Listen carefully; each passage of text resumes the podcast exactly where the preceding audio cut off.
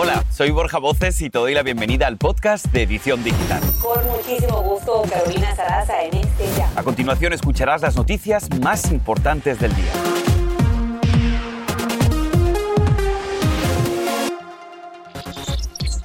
Tragedia en Hollywood. El reconocido actor Alec Baldwin descargó un arma de utilería que estaba cargada. La bala mató a una compañera e hirió a otro durante el rodaje de su nueva película. Las autoridades ya están investigando. Fin de una trágica historia. El FBI confirmó que los restos humanos encontrados en una reserva natural de Florida son de Brian Laundrie, pero ahora la familia está esperando los detalles sobre su fallecimiento. Y les presentamos a Los Salguero. Esta familia salvadoreña cautiva las redes poniendo a bailar y a reír a millones alrededor del mundo. ¿Y qué creen? Hoy viernes están en la edición digital para contarnos el secreto detrás de un buen TikTok. Así comenzamos.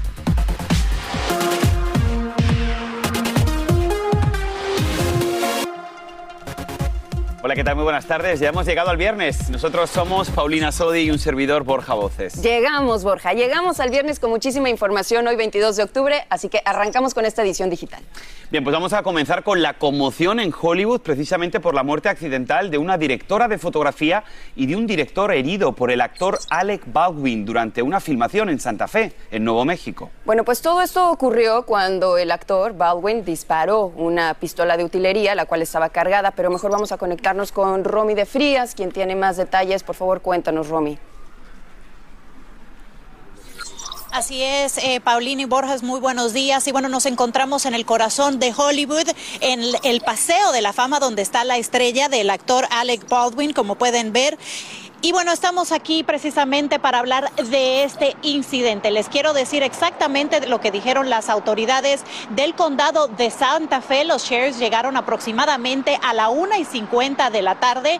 Ellos recibieron esta llamada de emergencia después que, bueno, varios disparos eh, salieron de esta arma de utilería que estaba usando el actor eh, Baldwin en esta película tipo viejo este. Al parecer, eh, bueno, en un incidente que no se puede explicar todavía, no tenemos las respuestas, no se sabe por qué tenía balas eh, todavía esta arma, pero bueno, esta mujer de 42 años fue herida, ella era la directora de fotografía de la película y fue llevada al hospital eh, en un helicóptero y ahí falleció. También resultó herido. Eh, el director de la película, un hombre de 48 años, eh, Joel Sousa, él ya salió del hospital en este momento. Esta es la última información que tenemos. Pero bueno, también te queremos hablar de un eh, comunicado que puso Baldwin en su página de Twitter. Hasta ahora es la única reacción que tenemos. Él dice que tiene el corazón roto por este incidente, eh, que no se explica cómo sucedió esta tragedia, que ha estado en contacto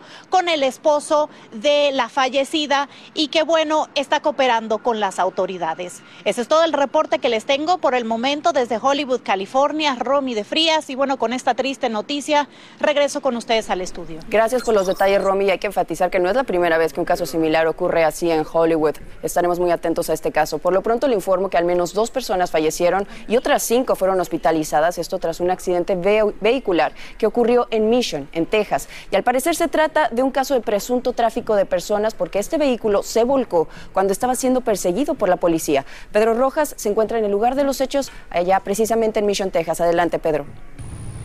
Hola, ¿qué tal? Bueno, definitivamente esta es otra tragedia que ocurre aquí en el sur de Texas y esta vez con inmigrantes. Justamente de acuerdo a lo que nos ha indicado la policía del estado de Texas, dos personas murieron y cinco resultaron heridas cuando un auto se volcó en contra de una vivienda rural al final de esta calle donde vemos las patrullas del estado de Texas. No se han dado las identidades, pero lo que se presume es que sean todos inmigrantes indocumentados. Además, se ha dicho que las autoridades, que el vehículo eh, eh, eh, venía siendo perseguido por la policía local y terminó estrellándose contra una vivienda. Ahora en este momento las autoridades proceden a recoger ya el automóvil y también vimos oficiales federales que estuvieron aquí hasta hace unos minutos, que se retiraron, que estuvieron investigando el caso, pero el caso ahora continúa bajo investigación de la policía de Texas. De nuevo, una tragedia más de inmigrantes aquí en el sur de Texas, específicamente en un área rural del área de Mission, Texas, que ve muy seguidas persecuciones policiales donde llevan a inmigrantes en vehículos privados. Regreso con ustedes.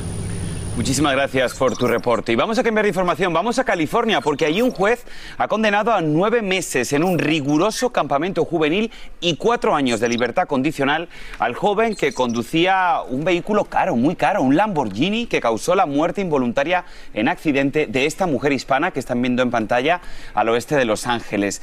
La víctima de nombre Monique Muñoz, de 32 años, volvía del trabajo el día 17 de febrero cuando este coche de alta gama, a gran velocidad, golpeó su sedán. La identidad del conductor no se ha hecho pública. Vamos a cambiar radicalmente de tema, señores. El FBI declaró que los restos humanos encontrados en la Reserva Natural Carton de Florida pertenecen a Brian Laundry, el novio de la fallecida Gaby Petito. Paulina, de esta forma se pone fin a la búsqueda masiva de Laundry, la cual, como ustedes saben, comenzó poco después de su desaparición el pasado 14 de septiembre. Ailén del Toro ha seguido muy de cerca este caso desde el primer momento y tienes el último reporte. Así que vamos contigo, Ailén, querida. Así es, Borja. Después de más de un mes desaparecido, finalmente terminó la búsqueda de Brian Laundry. El joven de 23 años también fue encontrado muerto. Los registros dentales confirmaron al FBI que los restos hallados precisamente en la Reserva Natural de Florida son los de el exnovio de Gaby Petito. Es importantísimo destacar que fueron de hecho los padres de Laundry quienes condujeron a las autoridades hasta la zona donde encontraron los restos de su hijo cuando decidieron sumársela a esta búsqueda unas horas antes. El hallazgo ocurrió en un una zona en la que se pensaba que él podría haber ido, pero que estuvo, como sabemos, sumergida bajo agua. El abogado de la familia de Laundry dijo que en el sitio también encontraron una bolsa perteneciente a, Brian con una mochila y un cuaderno y también con otras cosas de su propiedad. Ante la sospecha, porque se ha surgido de que los padres pudieran haberlo ayudado, bueno, les cuento que la policía responde que está 100% segura de que la familia Laundry no llevaba ningún objeto. Vamos a escuchar si les parece lo que dijo el abogado precisamente de esta familia. I'm upset. I'm angry, and and I don't feel that Chris and Roberta have been given a fair shake here. Um, there have been so many accusations, so many misinformed people.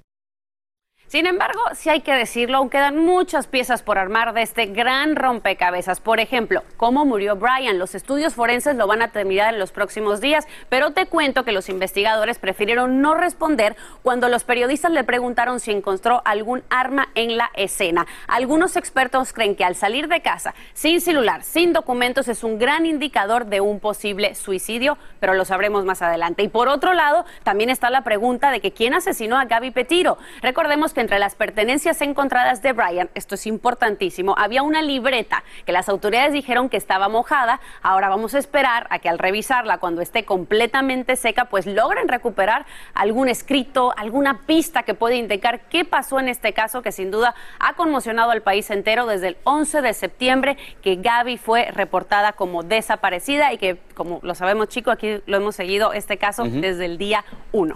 Bueno, ya se sabe que Gaby falleció estrangulada, eso también hay que destacarlo, habrá que ver quién, lo hizo. Exactamente, quién fue el que cometió. ¿Se sabrá alguna vez? ¿Se sabrá? ¿Tendremos la oportunidad de saber quién la estranguló realmente? Yo tengo mucha esperanza en esta libreta, a ver si él dejó alguna pista de lo que pudo haber sucedido, pero bueno, no lo sabremos. Y más porque se dice que pudo haber sido un suicidio, entonces pudo haber sido una carta que dejó a los padres, a la familia. Veremos Seguiremos a ver, pendientes. veremos Esto no a se ver. acaba hasta que se acaba. Exacto, veremos a ver si es un punto final o un punto y seguido, ¿no? Exacto. Bien. Una gran interrogante. Gracias. Gracias a Gracias. Ailén. Buen fin de semana.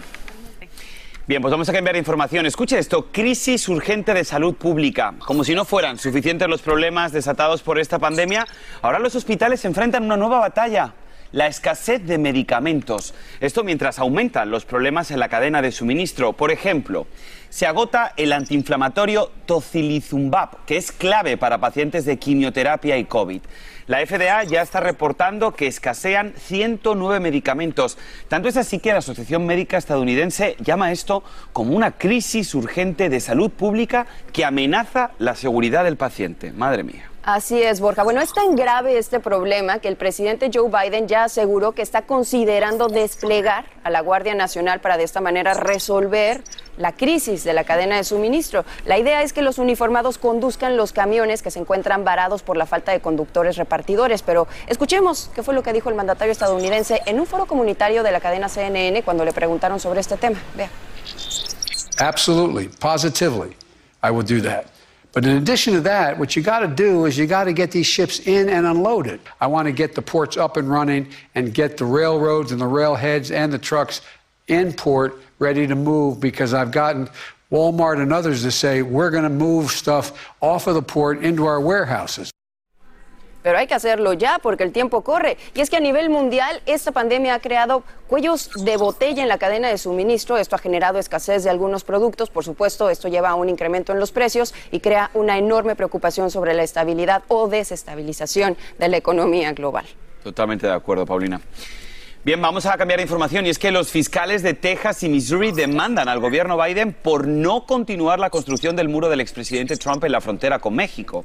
Esta demanda se enfoca principalmente en la negativa de la actual administración de gastar el dinero asignado por el Congreso y la decisión del Departamento de Seguridad Nacional de terminar estos contratos para realizar esta obra.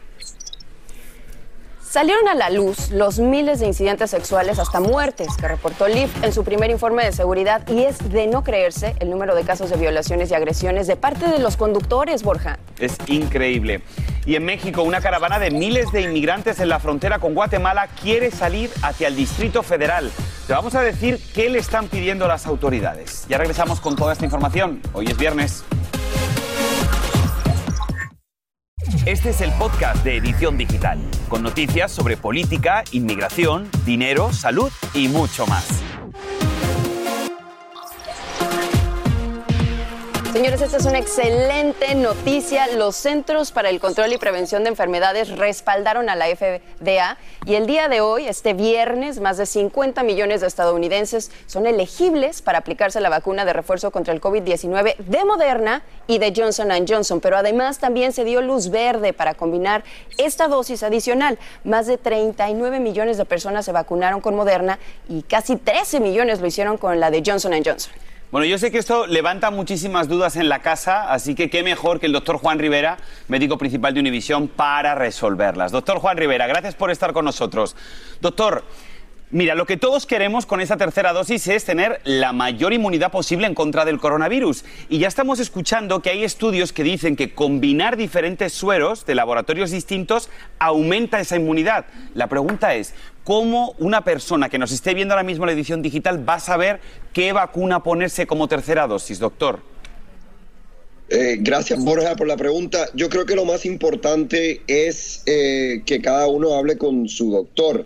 Esto quizás no es tan importante para personas que se pusieron la Pfizer o personas que se pusieron la de Moderna, sino quizás es más importante para personas que se pusieron la de Johnson Johnson, porque sabemos que la efectividad de la vacuna de Johnson Johnson es un poco menos efectiva que la de Pfizer o la de Moderna. Entonces, si usted es una de esas personas, combinarla con un refuerzo de Moderna o con un refuerzo de Pfizer puede resultar en una efectividad más alta que solo tener una dosis de Johnson Johnson. Pero ojo, Johnson Johnson, como bien ustedes decían, también acaba de eh, reportar que su refuerzo que se pone luego de dos meses de la primera dosis, también te brinda una eh, protección significativa. Entonces, yo creo que en este punto eh, las personas de Johnson Johnson se pueden poner una segunda dosis de Johnson Johnson o lo pueden combinar.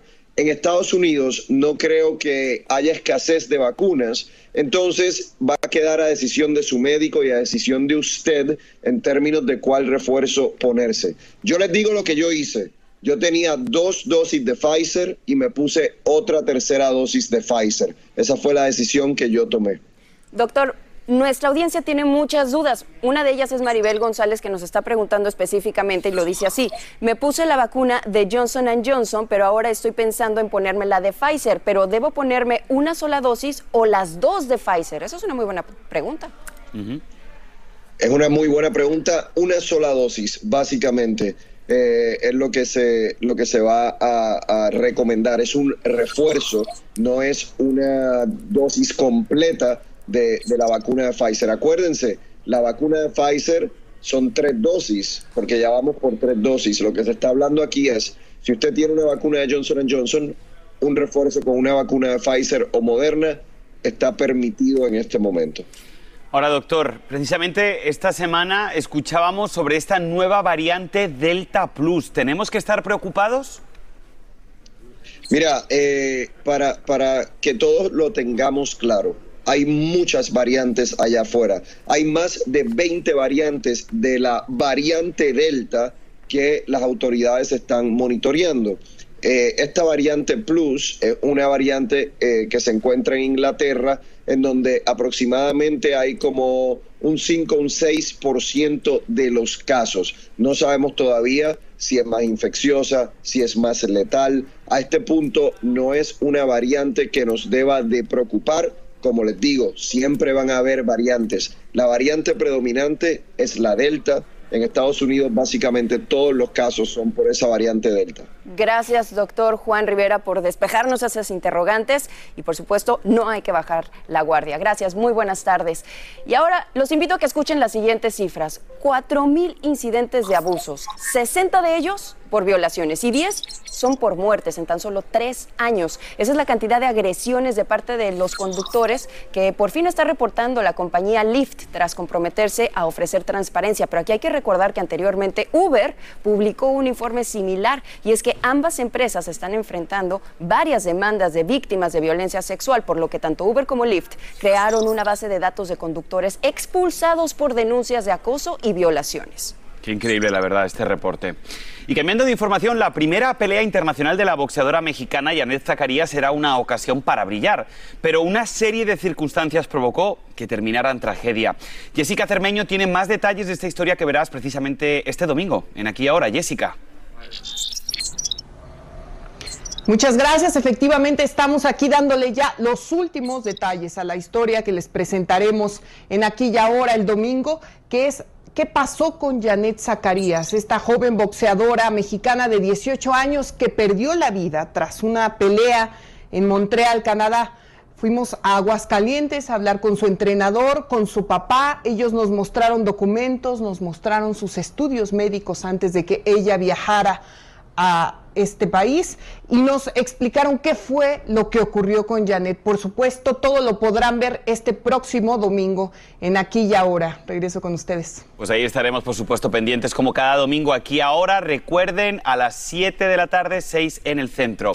Y pasamos a una noticia de última hora y es que se, se acaba de reportar un tiroteo frente a una sede policial en la ciudad del Doral, en Miami, Florida. Ahí están viendo las imágenes. Dos policías fueron baleados. Uno de los oficiales fue llevado al Kendall Regional Medical Center y el otro al Jackson Memorial Hospital. Se desconoce su condición de salud y las autoridades dicen que el sospechoso está muerto. El tráfico está bloqueado en las áreas circun Dantes. Ahí tenemos las imágenes que nos están llegando. Paulina, vamos a estar muy pendientes. Si hay algún tipo de desarrollo, por supuesto, se lo vamos a contar. Así es. Por lo pronto, vamos a hacer una muy breve pausa, pero al regresar tienen que conocer la historia detrás del éxito de un hombre y su hija. Ambos son salvadoreños y ya son virales, con millones de seguidores en TikTok. Se los vamos a presentar al volver. Y ahora regresamos con el podcast de Edición Digital con las principales noticias del día. Seguimos con más noticias en tu edición digital y mire, miles de inmigrantes de diversas nacionalidades varados en Tapachula, esto es en la frontera de México con Guatemala, intentan romper el cerco impuesto por las autoridades federales hasta ahora y se preparan para iniciar este sábado una nueva caravana hacia la Ciudad de México. Entre otras cosas, los migrantes quieren pedir permisos de trabajo. Muchos quieren llegar a la frontera con Estados Unidos, pero hay mucha incertidumbre sobre la posible reacción de las autoridades mexicanas. Vamos a seguir, por supuesto, muy pendientes aquí en la edición digital. Bien, y con más de 3 millones de seguidores en TikTok, la familia Salguero, de origen salvadoreño, divierte y pone a bailar a todos sus seguidores. Diana y su papá José empezaron a crear sus entretenidos videos cuando comenzó la pandemia y ¿qué creen? Ahora se han vuelto una auténtica sensación total. ¿Quieren verlo? Miren.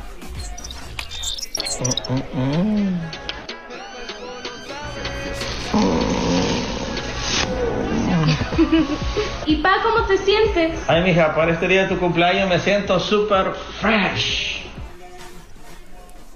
Bueno, pues vamos a contactarnos precisamente con José y Diana Salguero, quienes nos están acompañando a esta hora desde Livermore, California. Bienvenidos a ambos, muchas gracias por acompañarnos y cuéntenos, por favor, ¿Cómo fue que surgió esta idea padre e hija en las redes sociales? Muchas gracias por tenernos aquí. Pues todo empezó, empezó por causa de la pandemia. Pues realmente antes de la pandemia siempre los dos pasábamos bien ocupados en el trabajo, en la escuela y pues por medio de esta pandemia que, que mandó a millones y millones de personas a casa, uh, por el trabajo, uh, tuvimos que estar en casa y de ahí eh, TikTok era una aplicación bien grande y sigue creciendo. Y mi mamá dijo, ay, deberían hacer un TikTok para pasar el tiempo porque estábamos en la casa bien aburridos. y al tiempo mi papá estaba haciendo unas pupusas y hicimos un video con las pupusas y de ahí empezamos a hacer más videos y más videos y bailes y face masks y de ahí es donde empezó todo.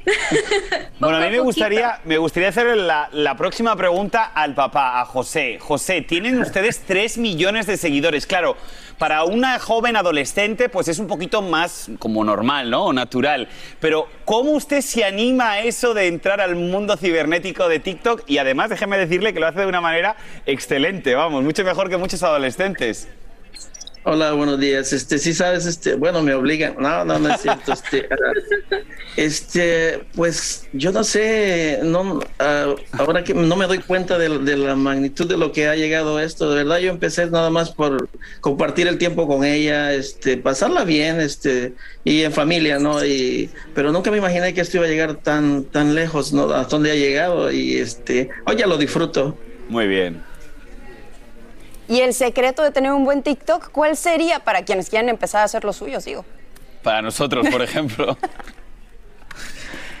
pues, pues realmente solo es de que seas tú mismo, que no, trates de ser alguien más que quien no eres y pues a seguir adelante y la familia, la conexión y aunque no somos perfectos, a veces peleamos y a veces estamos para arriba y para abajo, pero así es, así es en la familia y solo seguir adelante y con la conexión. Y eso eso es lo que lo que nos ha ayudado muchísimo. Y por medio de TikTok hemos tenido una mejor conexión pues porque ya nos miramos más, hacemos bromas, hacemos uh, muchos retos y pues eso realmente nos ha ayudado y la conexión pues Diana, José, la verdad que nos encanta escucharos, me parece maravilloso la manera que habéis tenido de reencontraros a través de las redes sociales y que siga así. Muchísimas gracias a los dos y que oye, que más padres y más hijos se animen. Así es, muchos, se, quejan, muchos se quejan que las redes sociales los han separado. Mira, aquí hay un ejemplo de que los pueden unir. Muy bien. ¿No? Y hablando de digitales, de temas digitales, hoy es el día de la tecla Caps Lock o la tecla de mayúsculas que pues podemos encontrar en todos los teclados de nuestros dispositivos, desde computadoras hasta teléfonos. Es muy usada por los amantes de la buena pero también hay, crea polémica porque hay quien dice, según los protocolos de Internet, que escribir todo en mayúsculas es igual a estar gritando, Borja. Pues en mayúsculas yo te digo, muchas gracias. Y así termina el episodio de hoy del podcast de Edición Digital. Síguenos en las redes sociales de Noticiero Univisión Edición Digital y déjanos tus comentarios. Como siempre, muchas gracias por escucharnos.